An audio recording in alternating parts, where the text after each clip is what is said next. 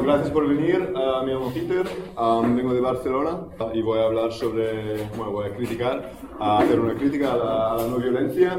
Para criticar a la no violencia se tendría que definirlo y se supone que para definir a la no violencia se tendría que definir a la violencia.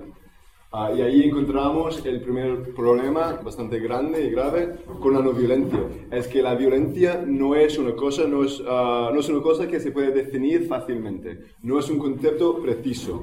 Es decir, en cualquier grupo de gente, aunque sea un grupo de gente que comparte bastante afinidad política, no van a poder acordarse, al menos por lo que yo he visto, uh, acordarse de una definición de qué constituye la violencia ni, van a poder separar todas esas cosas de, la existencia en esas dos categorías, uh, categorías violenta y no violenta, y, que tampoco esa división va a coincidir con lo que consideran uh, bueno y malo. Uh, aunque esta palabra violencia sí que tiene un peso, un, cargo moralista bastante fuerte, entonces se supone que, que tendría que, coincidir, al menos por encima, con, con esta división uh, moralista entre lo, lo, bueno y lo malo.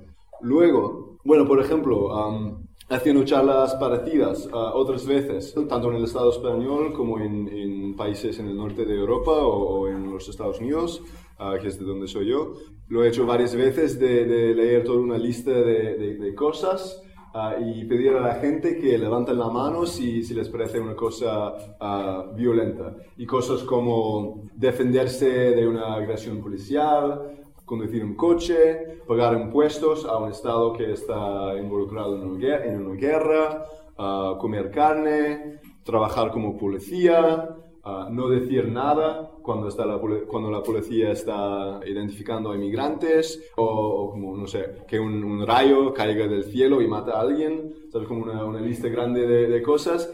Y cada vez, aunque por ejemplo sea en, en, un, en, un, centro social anarquista, yo hablo personalmente que soy anarquista, entonces eso es mi, mi referente, en un centro social anarquista y se supone que todo el mundo comparte bastante afinidad Uh, política, no sabe como un grupo tan heterogéneo como es la sociedad y no se pueden poner de acuerdo. Otra cosa interesante, algunas veces he pedido que la gente cierre los ojos uh, antes de, de, responder y se note de que cuando cierran los ojos, o sea que no, no sepan uh, cómo opinan los demás, hay aún más diversidad en la opinión, lo que demuestra que es un concepto con un peso social, es decir, lo que piensan, piensan tus uh, vecinos influye bastante en, en, en, lo que a ti te parece violento o no. Básicamente la violencia es un concepto, una categoría uh, para las cosas que parecen ser fuera de lo aceptable,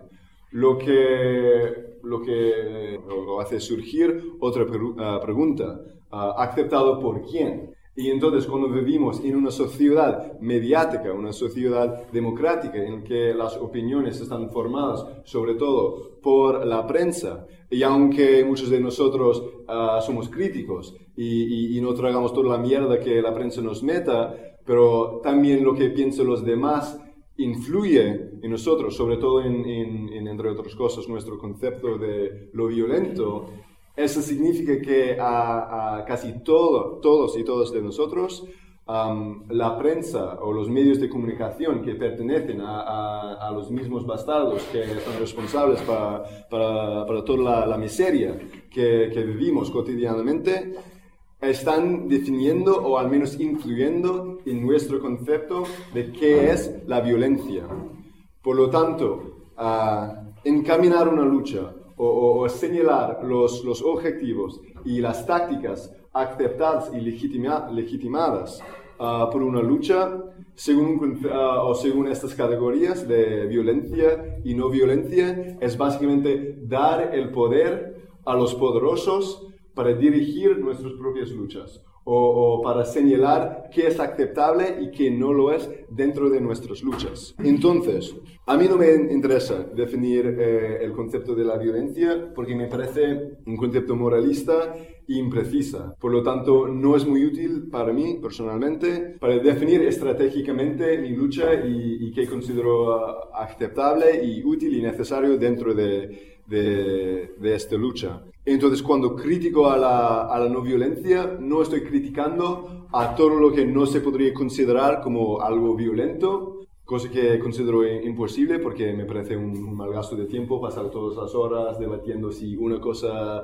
eh, es violenta o no, cuando se podría pasar este tiempo con un debate mucho más interesante y útil, como si esta cosa nos ayuda en nuestra lucha o no.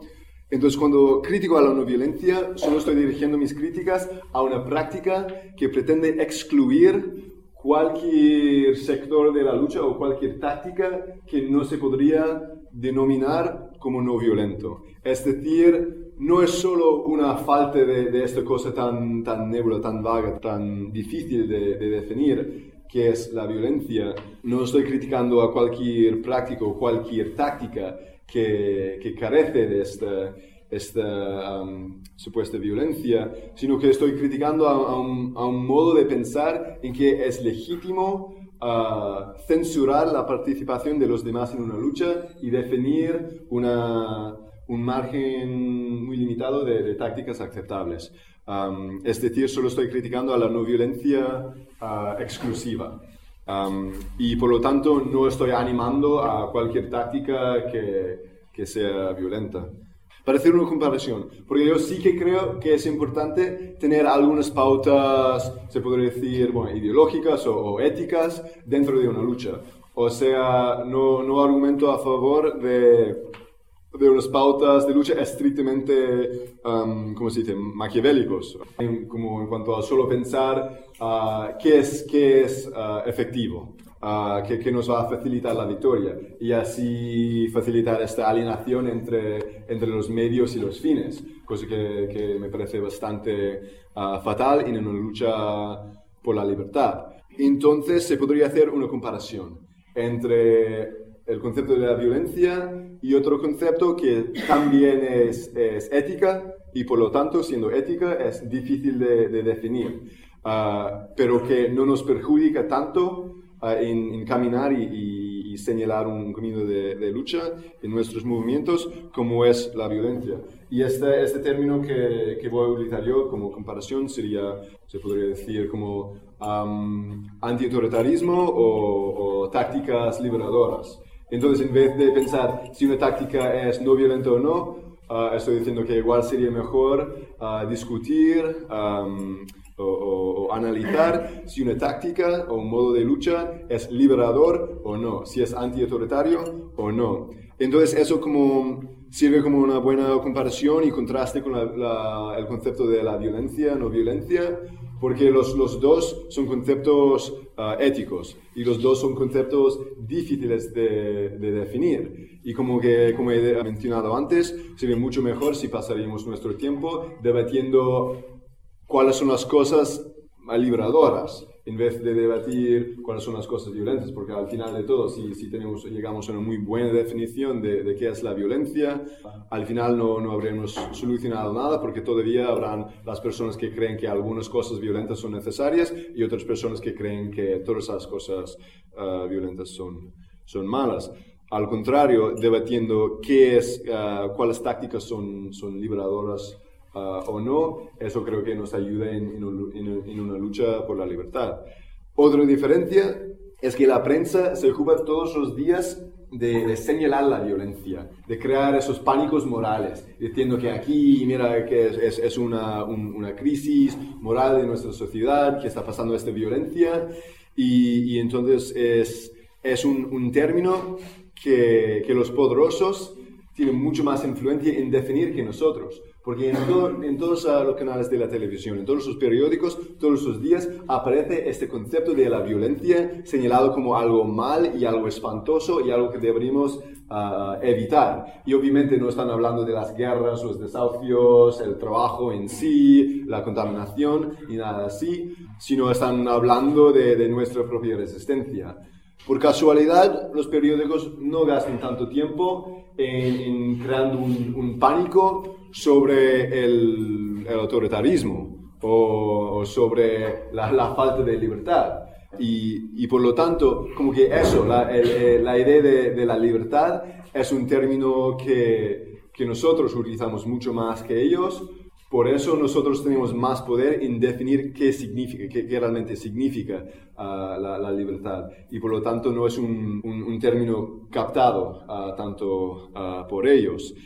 Para mostrar un poco el efecto de eso, en Egipto, durante la, la revuelta árabe, Muchísimos de ellos reivindicaron su, lucha, o al menos partes de su lucha, momentos de su lucha, como algo pacífico, como todo el mundo ha visto como las grabaciones, con la muchedumbre, gritando, somos pacíficos. En el contexto de Egipto, lo que quiere decir eso es que no iban armados. Y para varios de ellos, no por su propia elección, sino por la falta de armas, y para señalar que ellos estaban intentando tomar sitio, tomar espacio y no estaban atacando al ejército ni a la policía, sino al revés. Una vez que ellos fueron atacados, respondieron defendiéndose con palos, con piedras, con cócteles Molotov. Y, y no obstante, lo, internacionalmente, a nivel internacional, los pacifistas reivindicaron o, reclamaron eh, la lucha en Egipto como otra victoria para el pacifismo, que demuestra, que comprueba que el pacifismo sirve para, para conseguir victorias revolucionarias.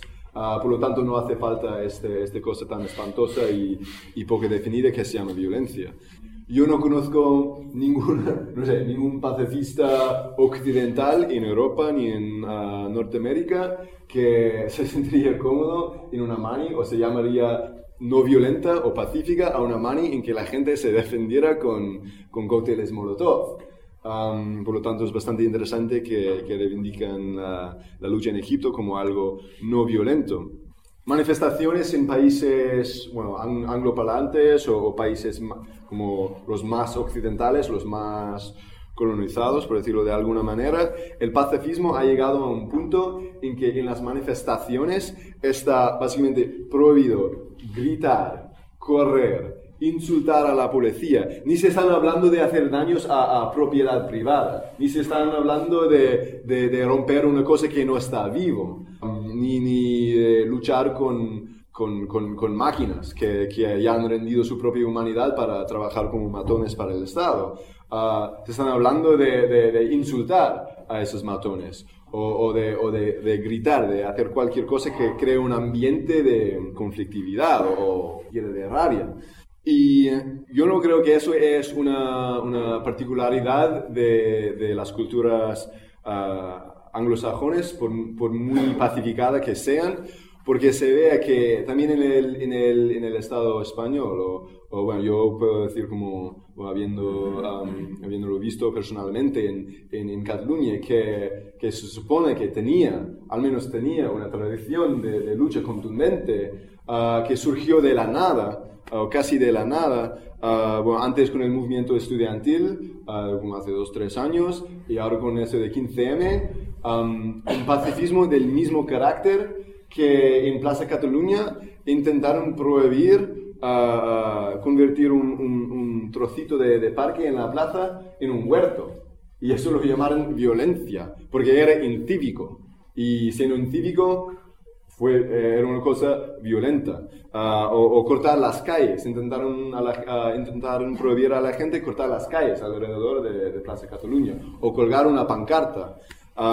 entonces, ah, también en, en, otros sitios con un contexto cultural muy diferente y con una, una, tradición de luchas muy distinta, el pacifismo puede llegar a estos extremos y parece que inevitablemente va hacia estos extremos. Yo creo que eso es por la propia naturaleza del pacifismo, que es rendir nuestro concepto de lo que es aceptable y legítimo dentro de nuestras luchas y regalar este, este poder a los medios de comunicación, que son en manos de las personas que son los responsables para todas las miserias que, que, padecemos. Y, eso, este, este uh. Uh, equivalencia entre lo violento y lo incívico es muy, muy típico. Porque básicamente, como que la violencia, como un concepto psicológico, eh, se podría aplicar a cualquier cosa que, que está fuera de lo, de lo aceptado, va a ser una cosa que se, eh, que se aplica, un término que se aplica a cualquier cosa que da miedo a los poderosos. O si, si ni siquiera les da miedo, les resulta un poco desagradable. que sería, por ejemplo, tomando una plaza y, convirtiendo sus, trocitos de, césped tan, tan guapo para los turistas en, un huerto o cortando las calles. Entonces, poco a poco, se, sometiéndose a la no violencia, Ah, se va a perder todas las tácticas de lucha, hasta quedarse ahí con la posibilidad de hacer una manifestación solo con permiso, uh, ni gritar durante esta manifestación y esperar que los, políticos eventualmente van a escuchar y, hacer los cambios necesarios que exigimos, pero correctamente. A menudo se encuentra el argumento de que utilizando la violencia, aunque este, este, término, esta frase realmente no tiene sentido, no quiere decir nada, como se, se, puede ver que eso podría llegar a significar gritar o construir un huerto o algo así, pero dicho así, así como lo dicen, utilizando la, la, violencia vamos a salir mal en la prensa. Yo creo que es necesario que todos lo tenemos muy muy claro, que elegir salir bien en la prensa es elegir perder. Y muchas personas, aunque no lo, no lo tienen explícito, lo tienen claro y deciden cada día en su lucha perder. Actualmente en Barcelona se están dando muchas uh, luchas contra, contra desahucios en los barrios. Y ya existían algunas organizaciones, más rollo ONG, que llevan estas luchas.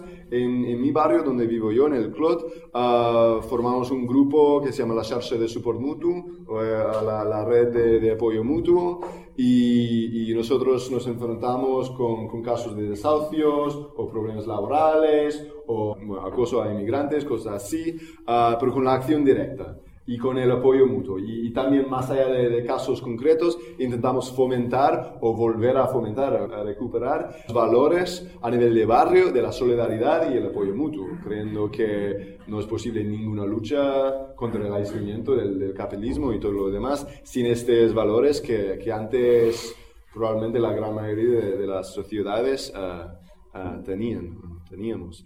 Um, y entonces bueno, hubo un desahucio en, nuestro barrio y, bueno, como resistimos físicamente contra la policía y, eso generó como mucho apoyo, mucha, mucha atención, ah, pero luego había unos debates en, otros casos de desahucios con estos, al menos algunas personas de estas organizaciones que ya existían ah, para enfrentarse con, con los desahucios.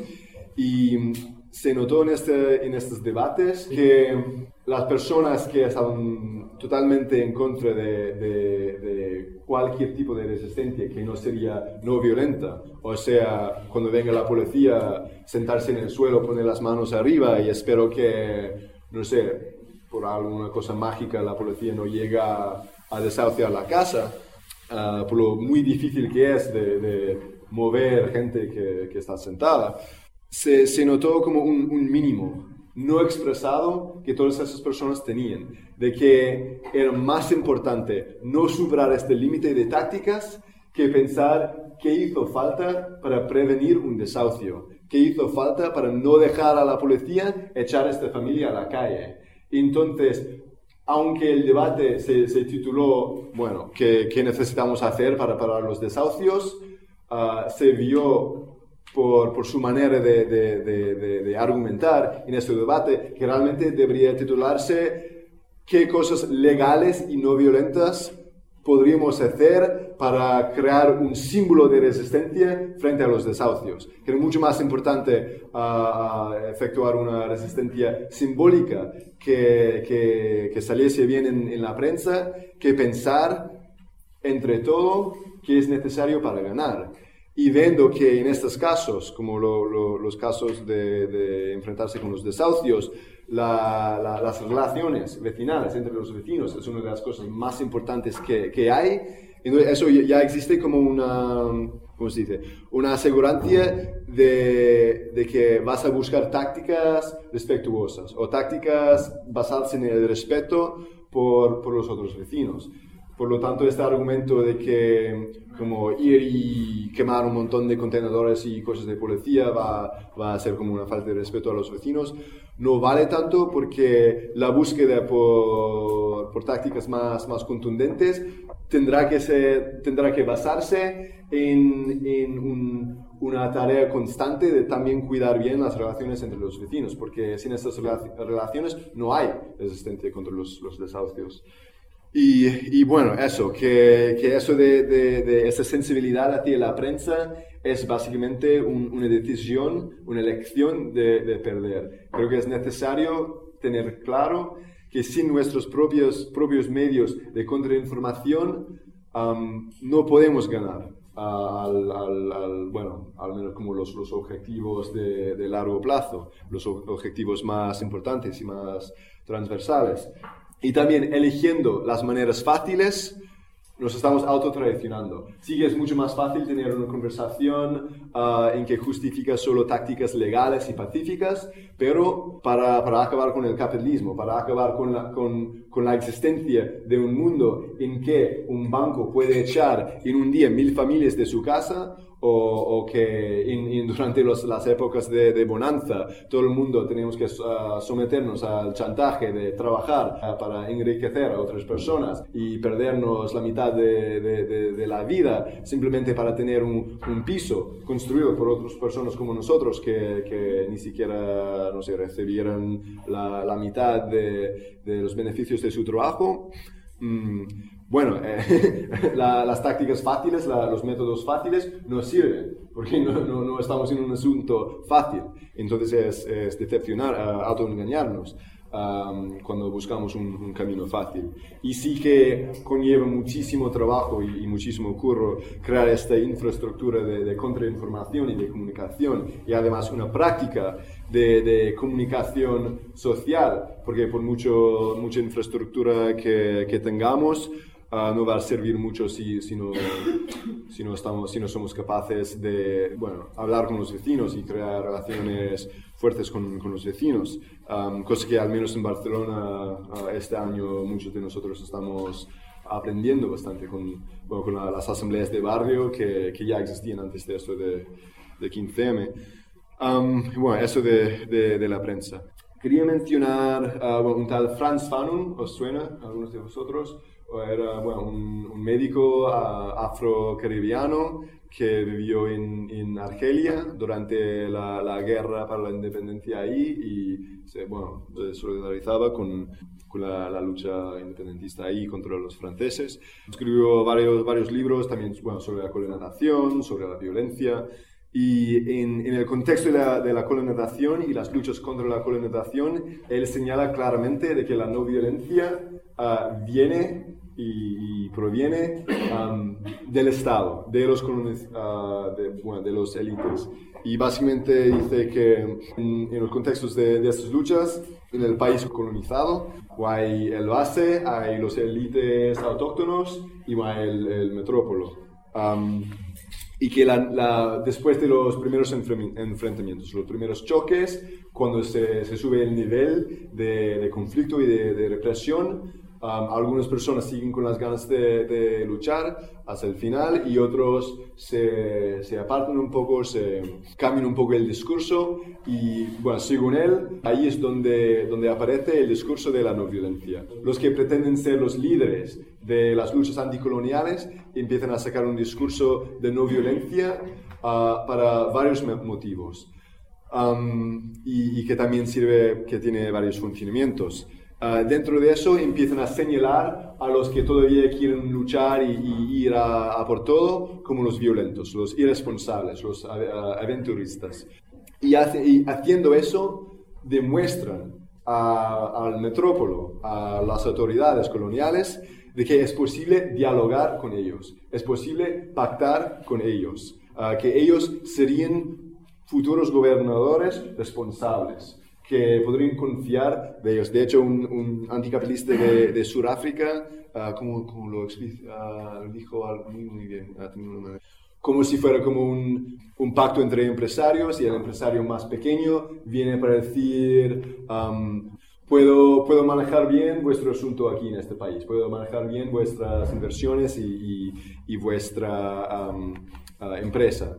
Eh, en este país. Entonces es como básicamente una manera de, de cambiar los dirigentes, pero con los mismos proyectos y también a menudo las mismas inversiones a nivel económico, tanto a nivel económico como político.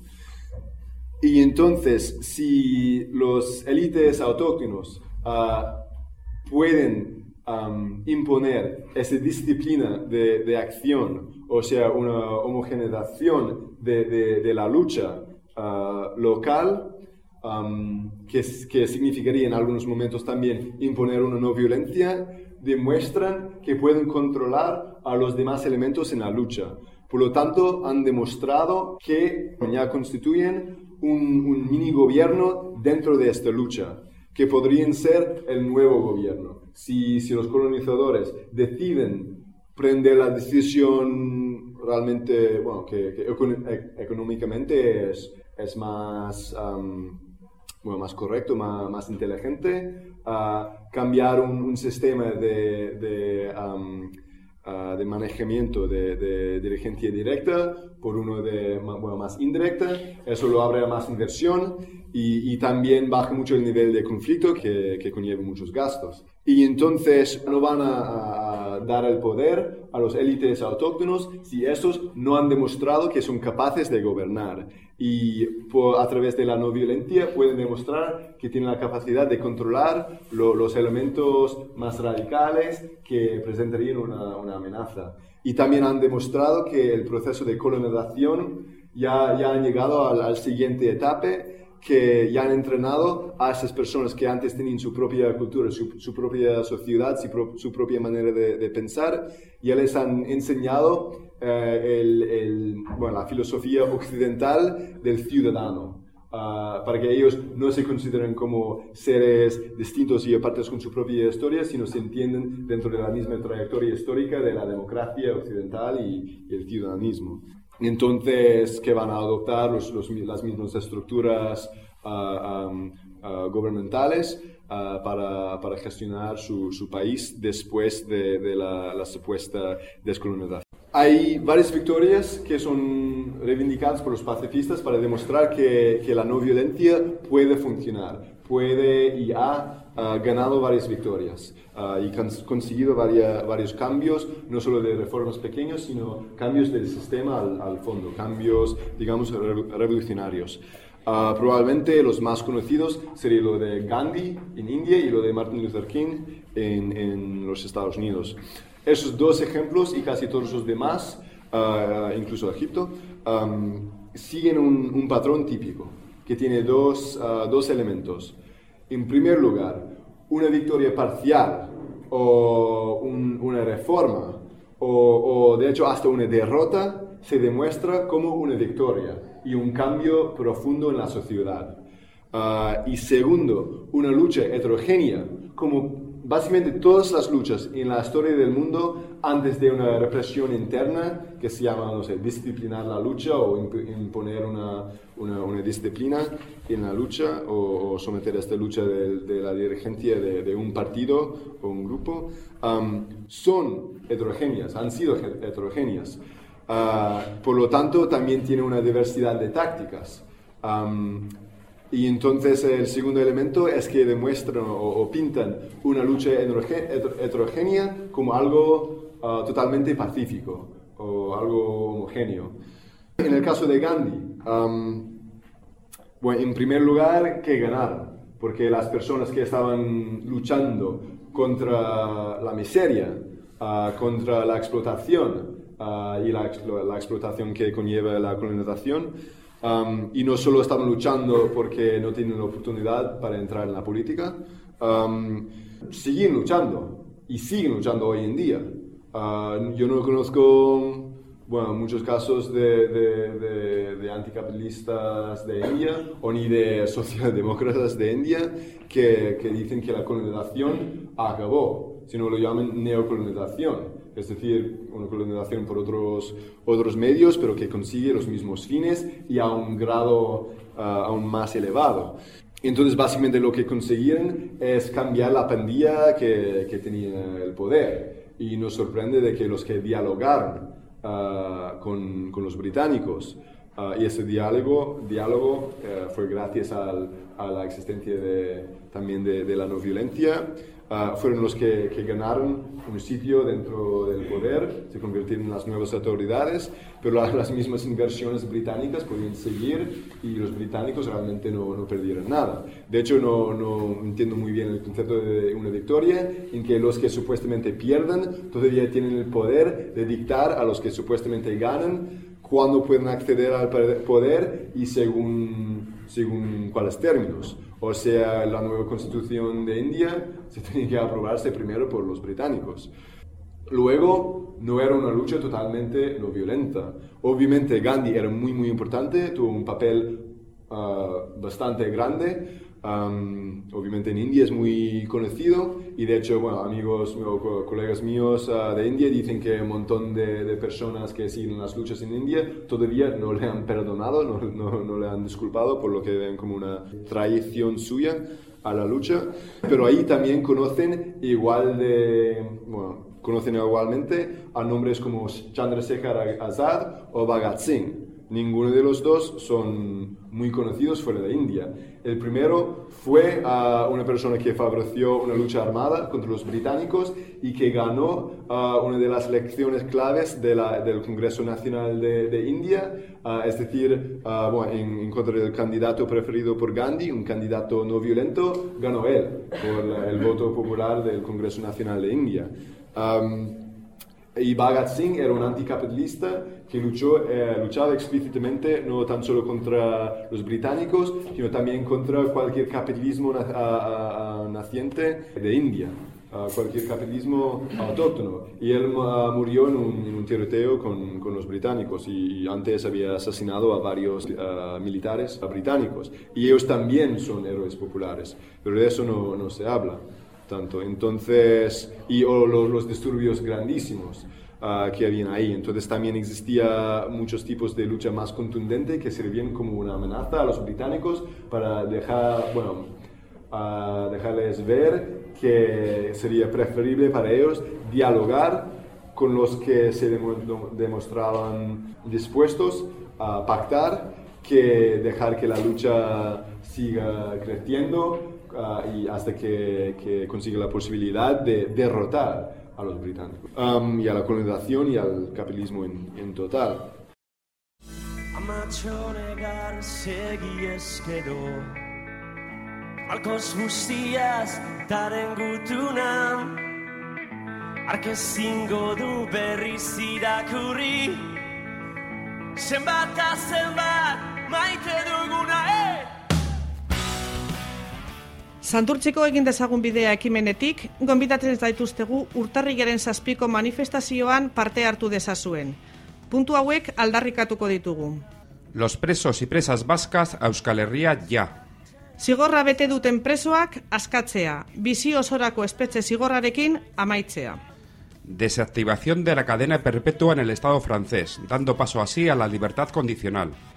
Zigorraren hiru laurdenak bete dituzten presoak kaleratzea. Liberación de los presos y presas enfermas. Asistencia sanitaria adecuada para todas las personas encarceladas. Ireki den aro berrian, gatazkan modu positiboan eragiteko, estatuek darabilten espetxe politika konponbide gakoetan esartzea.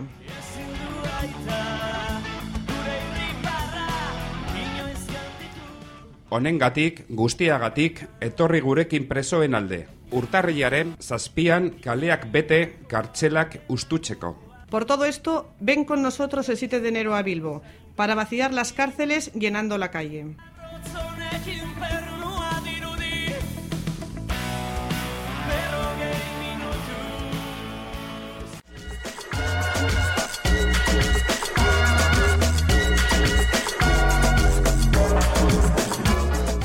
Entzun berritako, piritako informatzen emititzen duen irratzaioa. Irola irratian, aste arte talarun batetan, arrazaldeko iruretan eta ostegunero arratsaldeko zitzatik aurrera, tastaz irrati librean.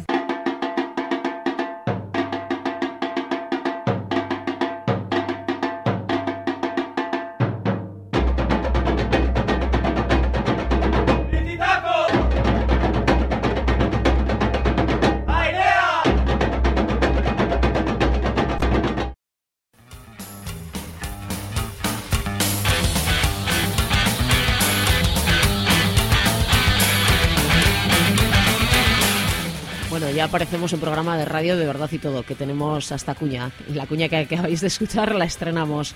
Estamos escuchando al activista anarquista estadounidense Peter Gelderlus y que está eh, hablando de cómo la no violencia defiende al Estado.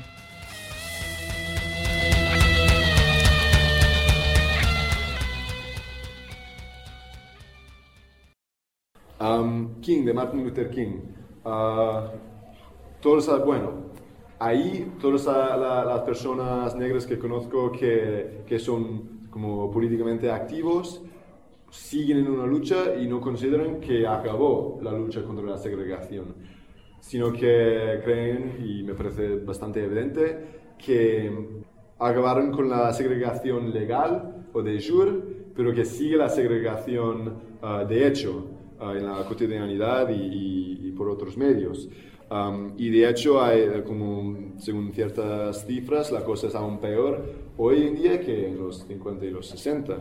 Entonces, no es una lucha que ganó ni una lucha que paró. Uh, de hecho, muchas de las batallas más fuertes um, de esta lucha uh, se pasó después de, de, del único logro grande que consiguieron, que era esta ley federal prohibiendo la segregación legal, que pasaron en 73, si no me equivoco. Uh, entonces, si ganaron, ¿por qué toda, toda esta gente sigue luchando con aún más fuer fuerza seis años después? Luego, no era una lucha totalmente no violenta. Uh, bueno, al contrario, muchas personas conocen algo de, de los Panteras Negras, uh, pero había mucho más. También incluso el mismo, el mismo uh, King en varios de, de sus actos, de, de, sus meetings, de sus manifestaciones, uh, necesitaban pedir la protección de un grupo de personas negras armadas o que se, se armaron para practicar la, la autodefensa y, y, entonces lo, los propios uh, pacifistas no eran capaces de, de, de seguir con, con, su propio método de lucha, sino tenían que recurrir a la solidaridad de las, las personas que practicaban una, una diversidad de, de, tácticas, o si no, la policía o el Ku Klux Klan les iban a matar. ¿Cuántas personas aquí conocen el nombre de, es un, de una ciudad? Birmingham. Birmingham, muchas personas, ¿no? Se suena a casi todo el mundo.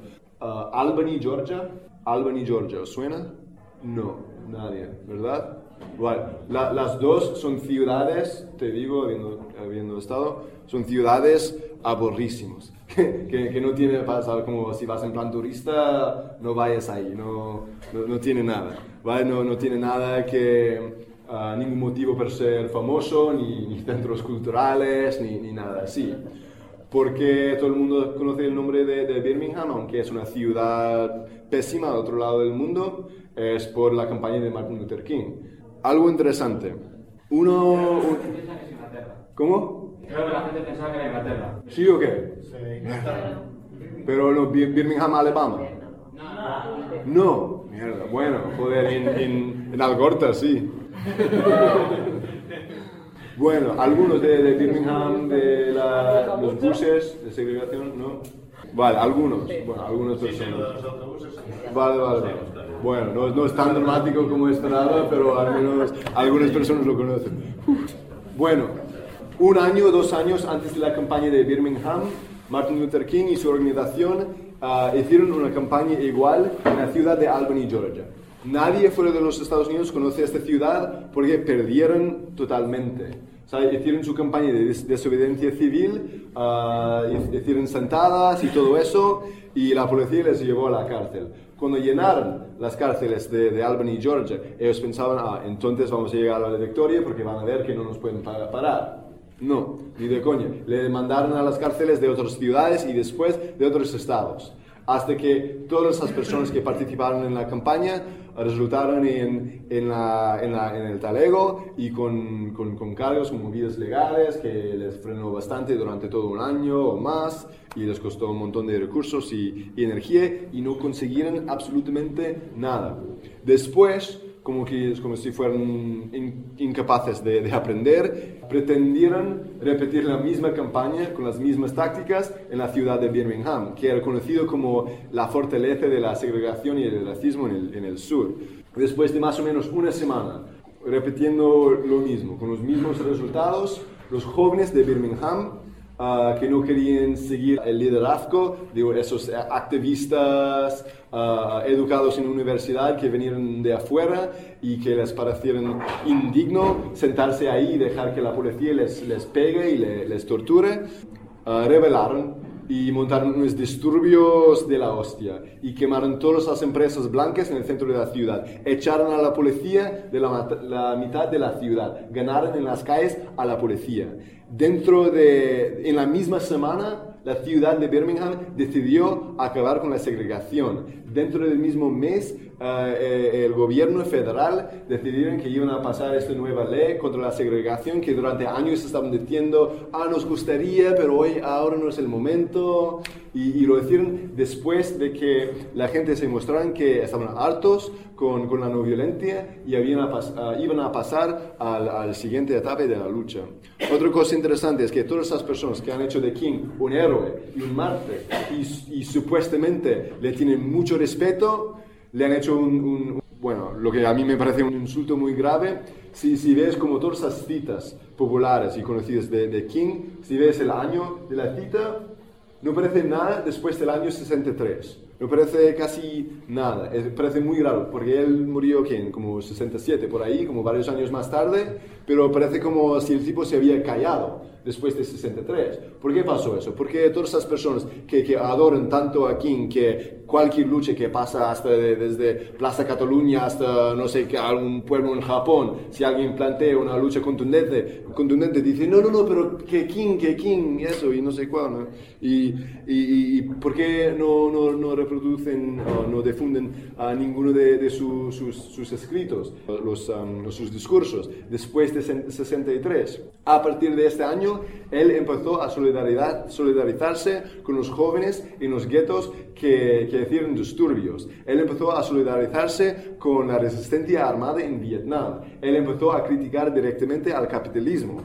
Y, y por un lado el FBI le asesinó y por otro lado los pacifistas que pretenden ah, ah, ah, admirarle y hacerle un héroe, le silencian, le caen y le convierten en el mismo mártir que quiere el Estado, el Estado racista, blanco, ah, segregacionista ahí.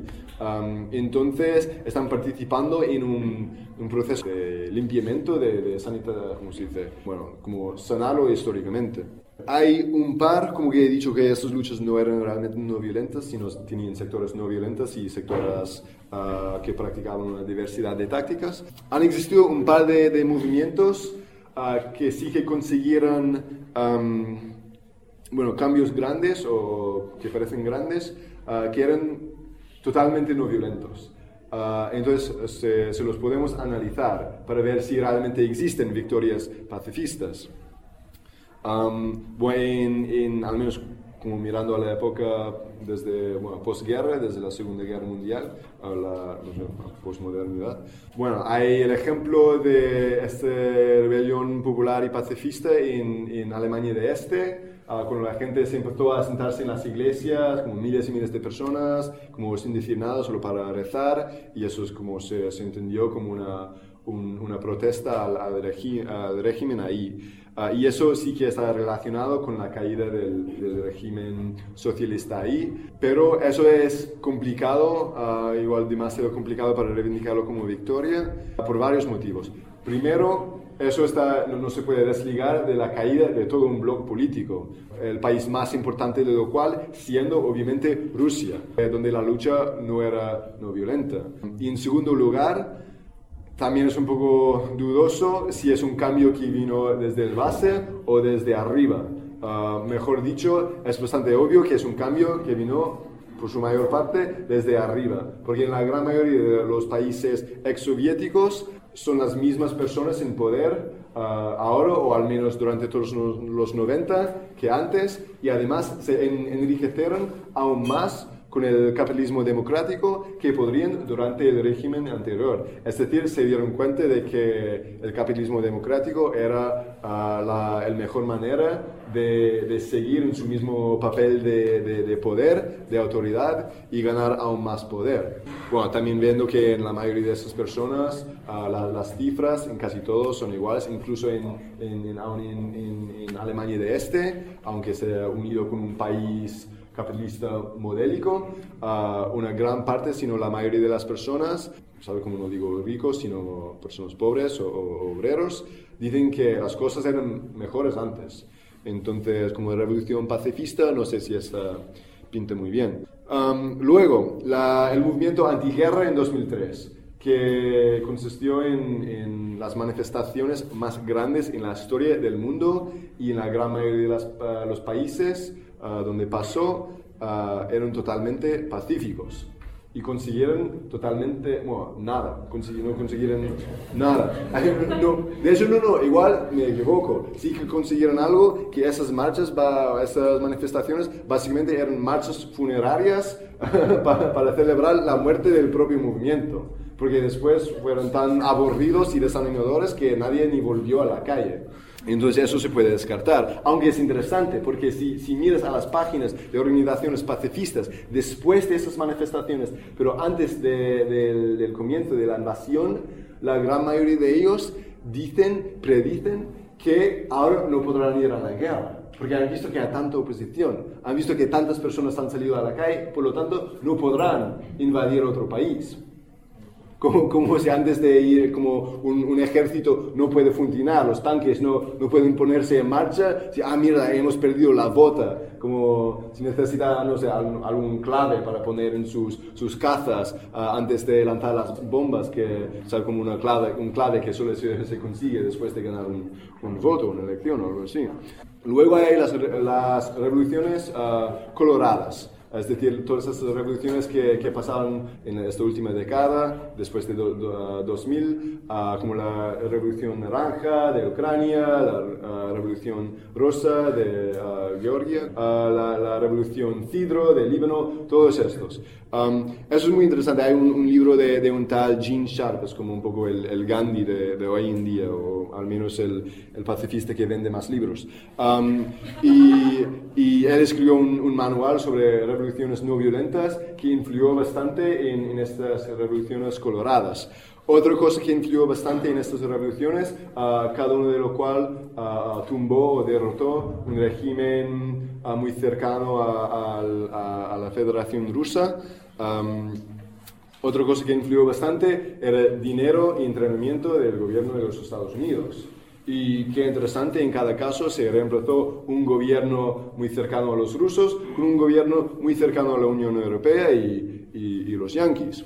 Y en, en cada caso, uh, un año o dos años después, uh, depende de, del país, uh, se vio otra vez un descontento popular de la hostia, que a veces llega una apatía, que la gente pasándole a la política pensando que siempre va a ser un engaño, o la gente volviendo a la calle contra el nuevo gobierno que supuestamente surgió de, de ellos mismos. Y este nuevo gobierno sin el apoyo popular que antes les ayudó bastante en gobernar, recurrieron a, los recursos que tienen todos los estados democráticos, tanto democráticos como dictatoriales, para gobernar, que sería la represión, el disparar a gente, o si es un, un estado más democrático, utilizar uh, medios más efectivos, como, gas, como cosas que no matan a gente y por lo tanto no producen tanto respuesta contundente, como utilizando la justicia, uh, deteniendo a personas, cosas así.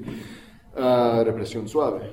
Uh, entonces, esas son las revoluciones que realmente han sido totalmente pacíficos y se ve de que no han sido capaces de cambiar un sistema hacia el fondo, sino demuestran una crisis, una crisis de, de gobierno que demuestra a los élites que han perdido su legitimidad. Y eso básicamente les da la oportunidad, les invita a cambiarse las máscaras y encontrar otra forma para seguir haciendo uh, el mismo.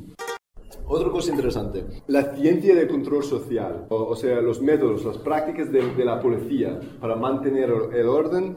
En básicamente, bueno, todos lo, lo, los países occidentales hay bastante comunicación y, y una evolución uh, colectiva de esas prácticas, cada país siendo un poco un laboratorio donde pueden uh, experimentar uh, con nuevas prácticas. Um, han habido un cambio muy, muy grande en, en, el siglo XX, que cambió por completo la ciencia del, del, control social. Antes de este cambio, que pasó entre los 60, 70 y 80, teoría, la teoría, bueno, que tenía más ¿cómo se dice? La, la teoría así um, reinante o uh, hegemónica, era que el estado natural uh, de las sociedades era uno de, paz, que las sociedades eran na- naturalmente pacíficas y que esta paz uh, solo se interrumpió por la provocación de agentes extranjeras que venían de, de- otros, otros países, o al menos de otros ámbitos, y, llegaron al pueblo como puro y, inocente y, y obediente, y, removieron todo y, agitaron y crearon el desorden. Por eso también se vio que la- las expulsiones anteriormente se utilizaron mucho más como un, ah, método de, represión. De hecho, en, los Estados Unidos en 1919-20 ah, acabaron con el movimiento anarquista ahí, expulsándolo en masa a Rusia, con mi- miles de personas. Luego se dieron cuenta de que estaban totalmente equivocados. Después de, de- de sus fallos en, en las luchas anticoloniales de los 50 y luego los- las luchas en, en- en los propios países occidentales en los 60 y los 70, se dieron cuenta de que la naturaleza de la sociedad es uno de, de desorden ah, y de conflicto. Y yo, yo diría que al menos eso sí que es cierto en, en una sociedad basada en, en la explotación, ah, que obviamente va, va a ser conflictiva. Por lo tanto, eh, el deber, la, tarea, la tarea de los estados y de la policía no era proteger una sociedad idílica de un desorden que vino desde afuera, sino manejar constantemente los conflictos para que queden en un nivel bajo y que no subiesen a, etapas ah, más ah, contundentes de, de lucha. O sea, vigilar constantemente y, estar ah, al oro de, de- de las luchas y los conflictos inevitables e intentar siempre dirigirlas hacia terrenos donde serían más fáciles de vigilar, más fáciles de controlar y más fáciles de, de engañar ah, a participar en, en el propio sistema. Y eso es un pensamiento mucho más democrático del, del control social. Por lo tanto, en el Estado español, ah, por, por el tema de, de la dictadura, se llegó un poco más, más tarde a muchas de estas... am, evoluciones, esta, esta, estas nuevas, nuevas prácticas, porque las dictaduras no, no disfrutan de, de tantas herramientas para el control social como las democracias. Las democracias sí que tienen que rebajar un poco la violencia, al menos la, la violencia letal, ah, que es bastante fácil, reemplazando balas con, con gas lacro... La, lacro esta palabra. Y, y- pero también ah, tien- pueden recurrir a mucho- muchos recursos que no tienen las dictaduras. Ah, recursos de, de- o herramientas de engañar a la gente y participar en su propia expo- eh, explotación. Eh, esta nueva filosofía de, de la policía, una de, de las obras maestras que, que llegó a este, este cambio de pensamiento, Um, vino de, de un tal Frank Kitson, que era de, de Inglaterra, eh, un militar que participó en la represión de la lucha por la independencia en Kenia, ah, el, el país postcolonial que, que se llama Kenia. Um, y él dijo que la- la- los- las sociedades existen en una de, de tres etapas. Ah, y que lo importante para el control social era asegurar que estas luchas ah, quedasen en la etapa no violenta, que eso fue su propia denominación. Entonces él dijo que siempre era importante no dejar que, que se sube el, el- el nivel del, del conflicto. Luego, en las prácticas de, de la policía se vio nuevas tácticas, nuevas, nuevas estrategias. Antes pensaban que, que sirvió bastante simplemente mostrar fuerza y eso daría a la gente miedo y entonces no, no provocarían disturbios o enfrentamientos. Y luego se dio cuenta de que era al revés, de que mostrar am, fuerza sirvió como una provocación que, y luego era más probable de que estallaría enfrentamientos y resistencia física. Y entonces, si la policía tenía otros recursos, ah, fue necesario bajar un poco este, esta agresividad.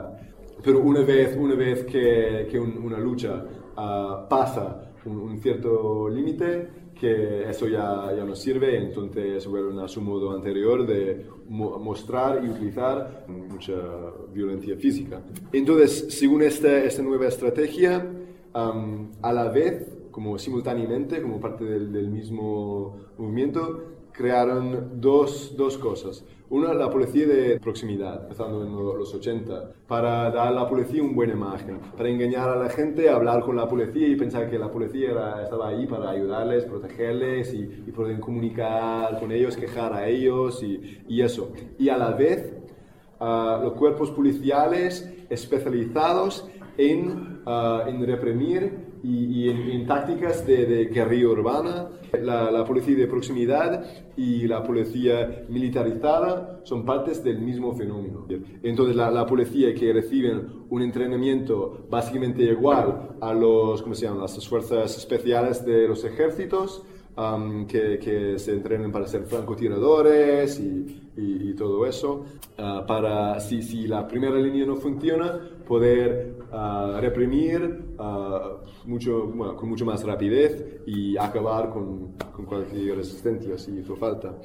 Y de hecho, am, soy de las películas, lo que es un equipo SWAT en los Estados Unidos, ¿no?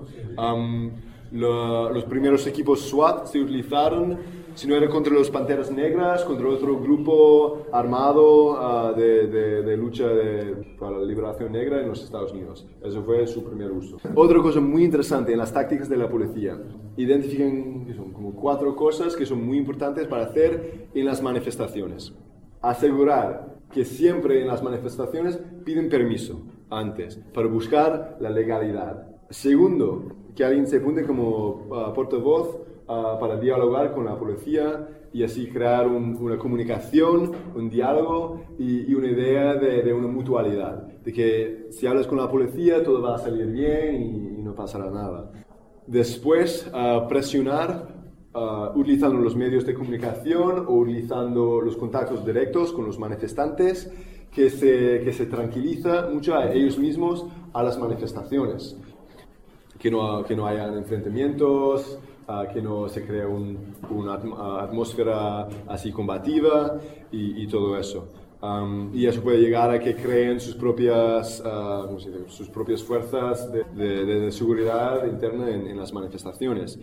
Ah, y eso es interesante porque en, en los lugares donde el pacifismo ha, ha llegado a, a un, a, a un extremo, se ve las mismas cosas que surgen de, de los manifestantes pac- ah, pacíficos, de los pacifistas, ah, los partidarios de la no violencia. Es decir, que que donde supuestamente hay una- alguna oposición están diciendo el mismo, ah, que, que coinciden, confluyen en, en- en lo que están buscando. Y eso no pasa solo en, en países como Inglaterra, Holanda o los Estados Unidos, sino que está empezando a pasar ah, también en el Estado español, ah, que como, bueno, incluso en, Barcelona, en, otros lugares, en todo eso de- del, del 15M. Pero la primera vez que eso apareció, al menos escrito de una manera que, que se podría documentar, vino de la policía. No vino de, de- originalmente de, de los manifestantes, de los pacifistas. Pero luego se ve de que están, están empujando ah, en la misma dirección, de hacer los mismos cambios en, en las manifestaciones. Que siempre se busque permiso, ah, que quede dentro de la legalidad, que hay portavoces para dialogar con la policía, que no se insulte o increpa a la policía, ni, ni crea un, un atmósfero así supuestamente violento y, y todo eso. Entonces hay, hay una confluencia. Y yo no estoy diciendo, como dicen muchos de ellos, de que todas, todas esas personas son agentes de la policía y infiltrados, sino que comparten una mentalidad y que esta mentalidad viene de la democracia. El, libro que está ahí, que bueno, originalmente lo escribí en inglés, luego después de llegar a Barcelona unos amigos míos me, me ofrecieron traducirlo al castellano. Y en principio yo pensaba, "Ah, ¿por qué traducirlo al castellano? Sabes, yo vine con esta impresión un poco inocente de como aquí las luchas son más fuertes y bueno, relativamente sí que hay, hay cosas en, en, en, en Cataluña que bueno, no tenemos ni de coña, hay en los Estados Unidos.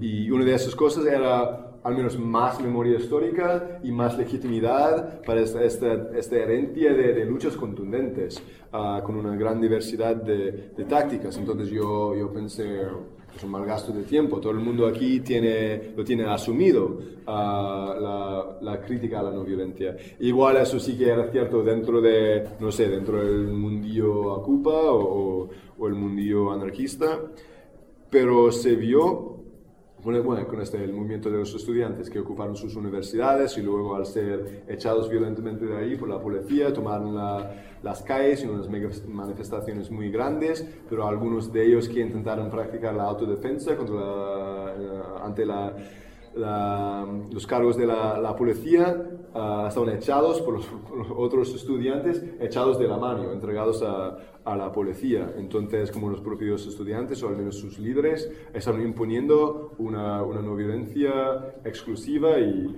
y, extrema. Y por todo lo que he visto yo, pues sí que hay algo de herencia no violenta en, en, en, Cataluña, por lo del antimilitarismo, um, pero no hubo una transmisión histórica entre los antimilitaristas y los estudiantes, sino eso era algo como si, si hubiera caído del cielo. Y también igual en, en 15M, que al menos en Barcelona las personas en Plaza Cataluña que estaban como eran los, activistas de democracia real ya, uh, que estaban los que estaban argumentando a favor de una no violencia exclusiva, no eran viejos antimilitaristas. Um, tal como muchos de ellos eran, no sé, activistas del movimiento antiglobalización o o lo que sea. Entonces eso sí que de, cierto modo cayó así del, cielo, como pam, sin ninguna tradición de ello, no violencia. Y yo creo que viene de la propia mentalidad de la democracia, del ciudadanismo, de ver algo en común entre nosotros y los que nos gobiernan y los que nos explotan uh, cada día. Uh, es, un, deseo de, de señalar que somos buenos, que, que, no haga falta reprimirnos porque vamos a, a cumplir la, las leyes, las, las, normas. Entonces es un poco como los perros que, que mueven la cola para mostrar que, que son amables.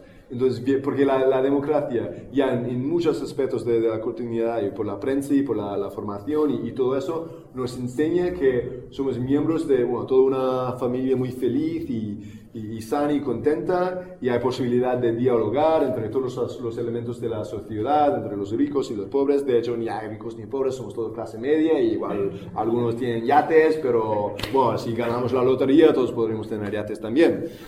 Y, entonces, como toda la formación democrática nos enseña que hay la posibilidad de dialogar, que hay la posibilidad de, llegar a un acuerdo y que, y que, todas esas cosas desagradables de antes, como la represión, el acabar en la cárcel, son innecesarios siempre que nos, nos, nos mostremos como, como buenos ciudadanos.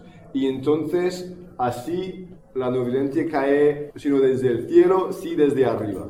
Bueno, ya he hecho algo de, de mención del, del, del 15M que en Barcelona ha sido muy interesante porque, bueno, gracias a, bueno, a ver, en el principio, ¿sabes? Como la primera reunión, la, la, primera noche en Plaza Cataluña, bueno, la gente de Democracia Real ya intentaron imponer o, bueno, votar a las normas de, de Madrid y algunas personas libertarias y algunas personas uh, más rollo independentista lo rechazaron, por un lado por ser algo así burocrático y democrático y pacifista y por otro lado por ser una merda de Madrid. y menos mal, porque es un Barcelona abrió mucho espacio para, para experimentar con, con nuevas formas y para Mm, responder a nuestra propia situación en vez de seguir las, las plataformas de, que vino de, de, otro lugar. Y, entonces se debatió muchas cosas. También se plantearon la más autogestión uh, y, y, como una multiplicidad de espacios, sino como una, una burocracia centralizada para tomar todas estas decisiones. Um, y también muchos de nosotros intentamos uh, discutir con la no violencia y debatir eso, pero en ningún momento fue posible debatirlo. Fue impuesto desde, ni desde el principio, sino desde antes del principio. Como si tuvieran la posibilidad de negar, negarnos a la oportunidad de participar en todo eso si no, si no afirmamos lo, los principios de la no violencia. Y la no violencia ahí significaba cosas como eso. Si gente intentara cortar las calles, otros vinieron para intentar entregarles a la policía. Si se cortó una publicidad grande en uno de esos edificios grandes alrededor de la Plaza Cataluña para colgar una pancarta, ir corriendo para intentar ah, cogerlas y entregarlas a la policía. Si vinieron unos inmigrantes ah, vendiendo latas de cerveza, también echarles a, a la policía, porque durante ese tiempo Plaza, Plaza, Plaza Cataluña era casi un, un espacio autónomo, porque la policía no entró, entonces era posible una ilegalidad ahí, que podría ser cosa buena o cosa mala, se- según bueno, cómo se, se desarrolle, Ah, y como que en general hubo una- un, un ambiente de, de respeto entre todo el mundo, fue guay, porque eso significa que podríamos a hacer pintadas, a hacer como propaganda mm, y que personas en una situación súper precaria que les persiguen la policía todo- todos los días podrían tener un espacio donde descansar o también donde vender un, un bocadillo una lata de cerveza sin tener el miedo, en teoría, de que la policía les, le- les detenga. Mm, Pero eso, según algunas personas, no, no, no fue bien. Fue mejor ah, echarles, pero, pero no echar a las personas que habían comprado las cervezas. Qué curiosidad. Y, eso que intentamos criticar eso de la no violencia, pero cada vez que, que pasó algo fuera de... de, de- ah, y eso también del, del huerto, como, que, como reemplazar césped con, con un huerto era también un, un acto violento, ah, según ellos. Ah, y, pero también muchos de ellos hablaron a favor de la policía, diciendo que deberíamos invitar a la policía a participar porque eran obreros también, y además, el argumento mejor que he escuchado en mi vida, que tenían familias. Entonces, O sea, que si no hubieran tenido ni padre ni madre, Sí, sí. Los huérfanos fuera. Y bueno, que por fin, después de casi un mes, conseguimos organizar por nuestra propia cuenta un debate en que se criticó a la no violencia. Antes habíamos ido a la comisión de actividades, no sé qué, para reservarnos un espacio. Volvimos ahí el día después para encontrar que este papel había desaparecido y el, el espacio central que, que teníamos reservado para hacer el debate mm, otro grupo lo, lo tenía para utilizar. Ah, fuimos otro día y pasó el mismo. Y esta vez era el día de- del evento y, y- y no podíamos hacer nada, pero sí que nos, nos concedieron un, un espacio en un rincón. De hecho, hay una anécdota bastante graciosa que se vio que la democracia directa ah, había conseguido en pocos días reproducir la democracia representativa con todos sus problemas que todos ya, ya lo conocemos y reproducir la burocracia que habían decidido que había unos, unos sitios, unas placitas dentro del plazo donde era aceptable hacer eventos. Nosotros decidimos que el, el sitio más adecuado, si no pudimos tener este espacio central, era ahí en unas escaleras, en, en un rincón que, que nos, nos, nos convenió. Pero eso no era un, un placita nombrada que salió en, en su papel. Entonces fuimos a esta carpa de, de la, la comisión de, de actividades para decir, bueno, nosotros vamos a hacer el evento ahí en esta escalera. Y el tipo miró a su papel, que ni era, ni era un formulario imprimido, ¿sabes? Ni era eso. Eh, Era algo que seguramente él o su jefe había hecho a mano con un rotulador media hora antes y en este papel no apareció am, la- las escaleras nombrado, no sé, Plaza Is- Islandia o Plaza Tahrir o Plaza, como todos tenían nombres así. Y miró el papel y dijo, pero no es posible, es que no, no aparece aquí. Nosotros somos como, joder, que se ha creado, es un monstruo. Y, bueno, tenía sus, sus- sus lados buenos y sus lados malos, digamos. Por fin llegamos a, a debatir el pacifismo y algo muy interesante pasó, que como, no sé, participó, vino 100 personas o más. Am, ninguno de ellos era uno de esos pacifistas que antes, en todos los, los días anteriores, ah, parecían ser la mayoría, por su, su habilidad de imponer su, su práctica en, en todo el espacio de, de la acampada.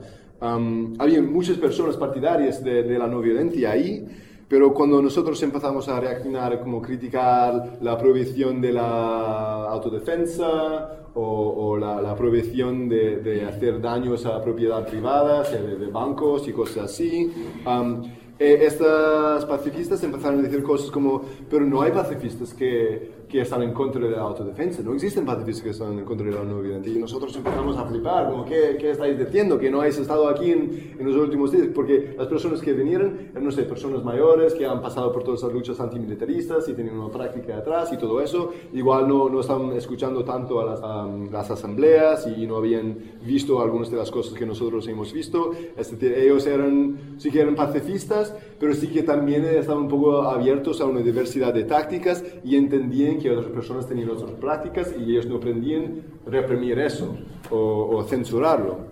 Entonces, básicamente, los, los pacifistas dogmáticos ah, que pretendían censurar cualquier otro tipo de, de práctica no aparecieron en el, en el debate, cosa que a mí no me sorprendió porque yo, bueno, en, en varios países yo he hecho charlas parecidas a eso, 50 veces quizás, y yo recuerdo uno o dos pacifistas así dogmáticas que vinieron y, y los demás siempre han, han, negado a venir a participar en el debate. Yo creo que no pueden ganar este debate. Y, también porque no, no, les interesan las ideas ni las conversaciones directas y abiertas, sino les interesan imponer una práctica. Y eso, básicamente, mi, crítica a la no violencia va por ahí. Un poco antes de, abrir todo eso a una conversación entre, entre todos, quiero marcar también unas críticas a ciertos métodos de, lucha denom, denominada violenta porque yo tampoco estoy tomando una posición de que todo lo violento vale, porque no, no, es mi posición que realmente existe la violencia. Yo creo que la violencia no es nada más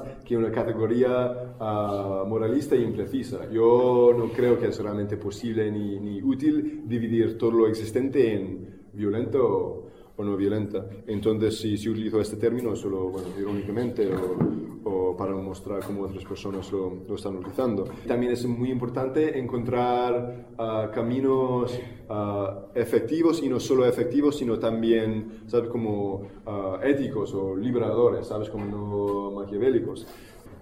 Y, ¿lo dije bien o no? Sí, estaba estudiándote y pensaba, mierda, dije, mano, pero putos guiris.